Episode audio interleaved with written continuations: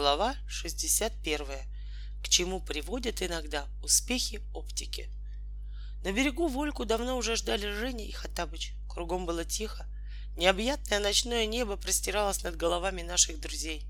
Полная луна лила с высоты неживой голубоватый свет.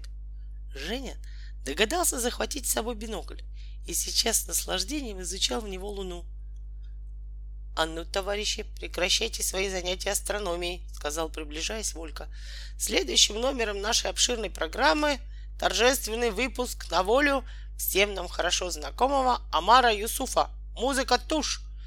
«Это злючка и без туши тебе не заболеет», — сурово отозвался Женя. Чтобы подчеркнуть свое презрение к ненавистному джину, он повернулся к кувшину спиной и изучал в бинокль луну так долго, пока не услышал скрипучий голос Амара Юсуфа. Да дозволено будет твоему покорнейшему слуге, о могучий Волька, осведомиться, чему служат черные трубки, в которые вперил свои благородные очи мой горячо любимый господин, а твой друг Женя. Кому Женя, а вам Евгений Николаевич? Задорно подал голос Женя, не оборачиваясь. Это бинокль. Это чтобы ближе видно было, попытался объяснить Волька. Женя смотрит на Луну в бинокль, чтобы лучше видеть, чтобы она крупнее выглядела. «О, сколько приятно, я полагаюсь, это времяпрепровождение!» — подхалимски заметил Амар Юсуф. Он вертелся вокруг Жени, норовя хоть краешком глаза заглянуть в бинокль.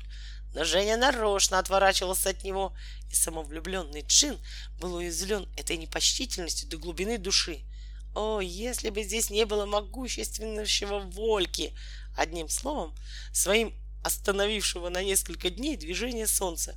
Тогда Амар Юсуф знал бы, как рассчитаться с непокорным мальчишкой.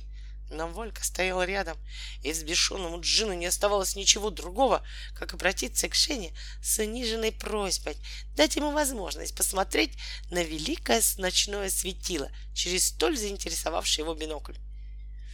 И я прошу тебя оказать моему брату эту милость, поддержал его просьбу Хаттабыч, хранивший до сих пор полное молчание.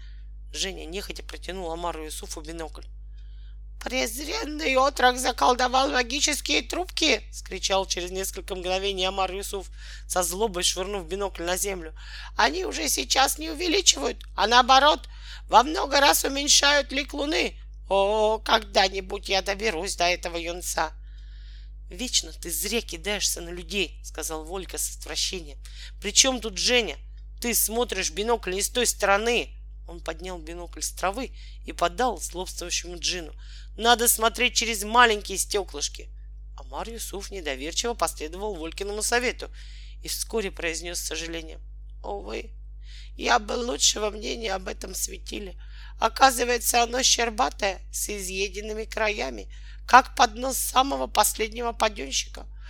Уж куда лучше звезды. Они хоть и во много крат меньше Луны, но зато, по крайней мере, без видимых изъянов.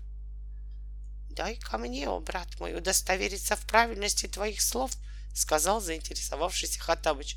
Посмотрел в бинокль и с удивлением согласился.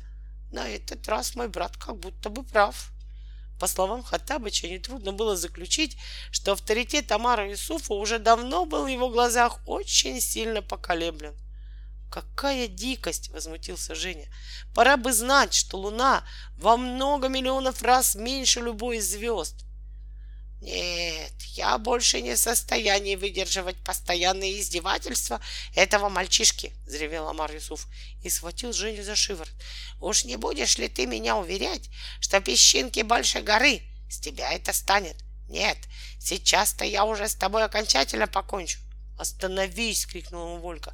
«Остановись, или я на тебя немедленно обрушу луну, и от тебя даже мокрого места не останется! Мне это, брат, расплюнуть. Ты ведь меня знаешь. Разъяренный Амар Юсуф нехотя отпустил не на шутку перепугавшегося Женю.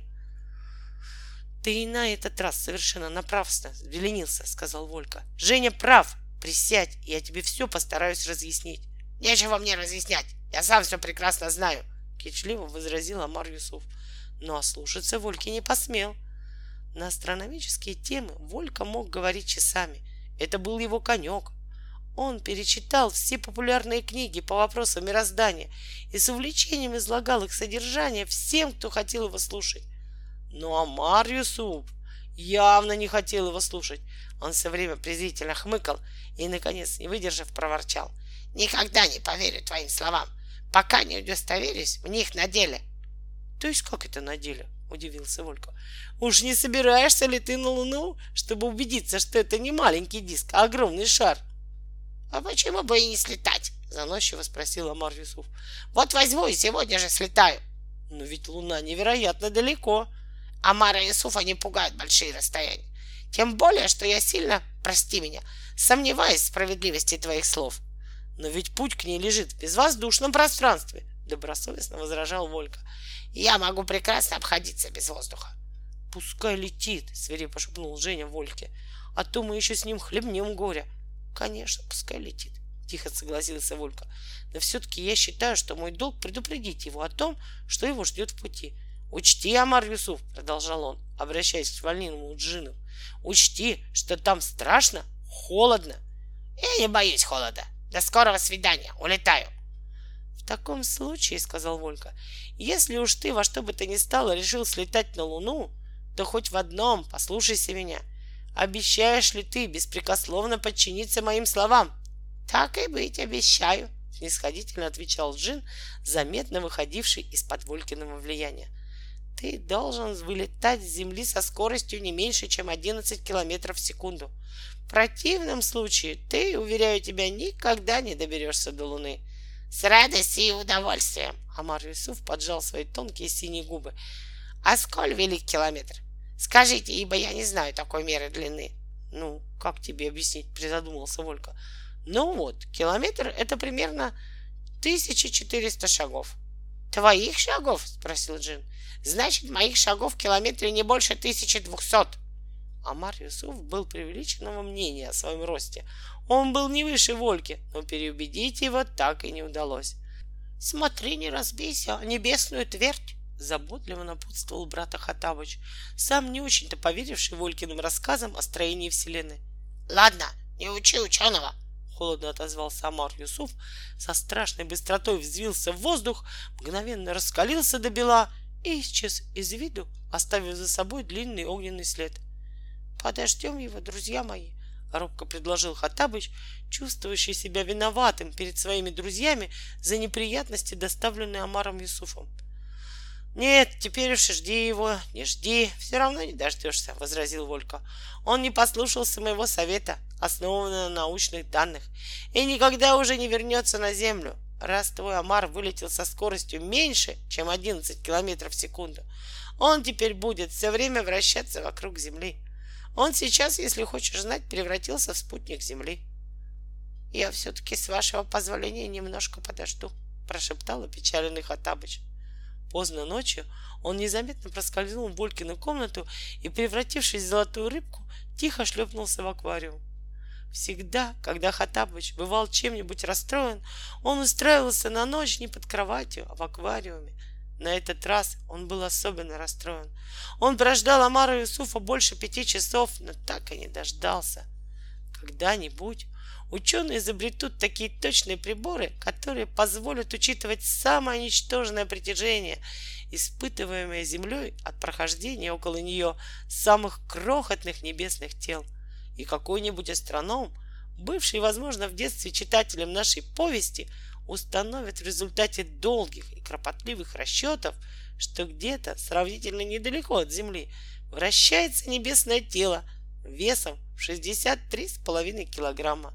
Тогда в объемистый астрономический каталог будет занесен под каким-нибудь многочисленным номером Амар Юсуф, сварливый и недалекий джин, превратившийся в спутник Земли исключительно вследствие своего несносного характера и невежественного пренебрежения к данным науки. Кто-то, узнав из наших уст о поучительной истории, приключившейся с братом Хатабыча, серьезно уверял, что однажды ночью он якобы видел на небе быстро промелькнувшее светило, по форме своей напоминавшее старика с развивающейся длинной бородой – что касается автора этой повести, то он приведенному выше заявлению не верит. Слишком уж мелким существом был Амар Юсуф.